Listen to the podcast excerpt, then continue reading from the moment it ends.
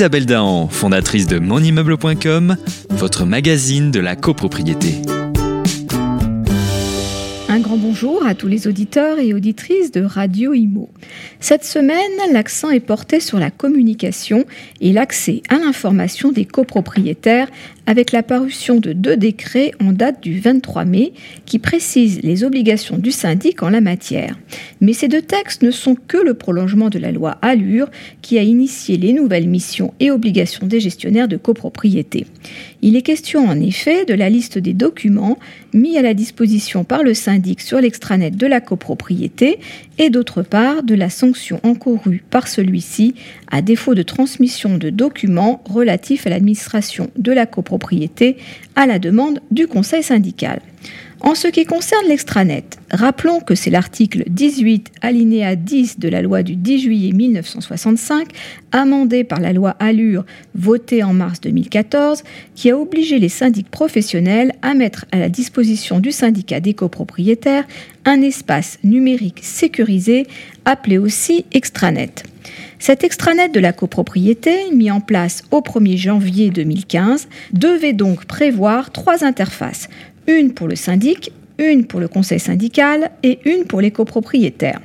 Cette obligation se résumait en réalité à proposer au vote des copropriétaires le fait de pouvoir accéder aux documents de la copropriété de manière dématérialisée. La loi Elan est venue encadrer et préciser les modalités de mise à disposition de ces données. En effet, trop de syndics n'avaient pas mis au vote cette possibilité et d'autre part, trop peu de documents utiles et nécessaires y étaient accessibles.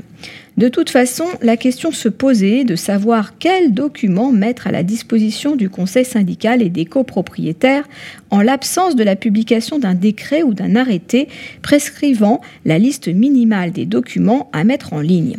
Il était temps d'unifier cela. La loi du 23 novembre 2018, dite loi Elan, dans son article 205, a donc souhaité préciser son contenu par un décret à venir.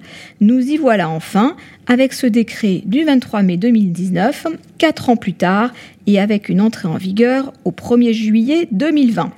Lorsque le syndic de copropriété est un syndic professionnel, il est tenu de proposer un accès en ligne sécurisé aux documents dématérialisés relatifs à la gestion de l'immeuble ou des lots gérés, sauf décision contraire de l'Assemblée générale prise à la majorité de l'article 25.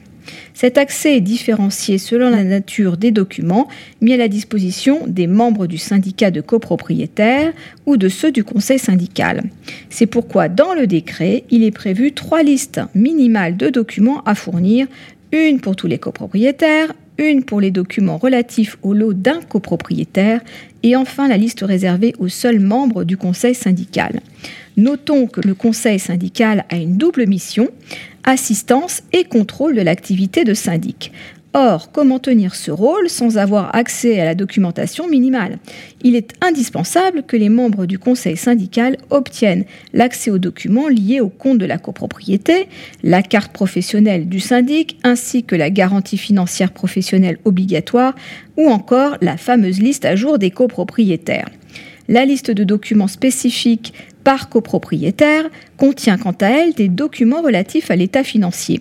Ces documents devraient permettre par exemple au copropriétaire vendeur d'établir lui-même le fameux pré-état daté né avec la loi Allure et qui fâche encore de copropriétaires et de syndics.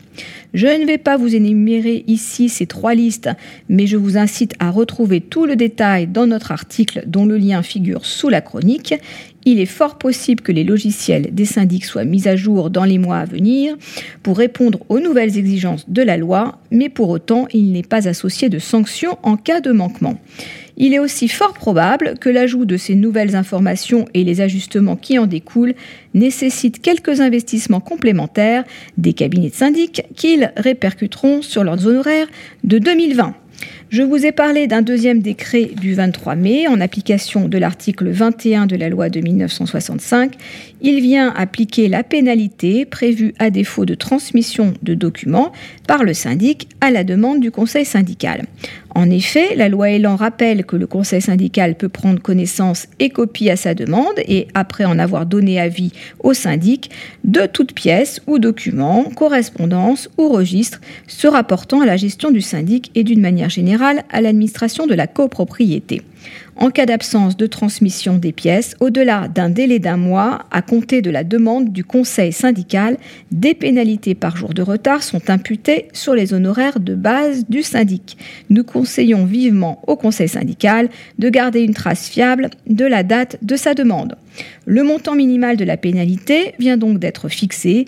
Il est de 15 euros par jour de retard, au-delà du délai d'un mois à compter de la demande du conseil syndical. Nous vous souhaitons une excellente semaine. N'oubliez pas de revenir vers nous la semaine prochaine pour notre chronique HebdoCopro. D'ici là, portez-vous bien et suivez-nous sur monimmeuble.com. Isabelle Dahan, fondatrice de monimmeuble.com, votre magazine de la copropriété.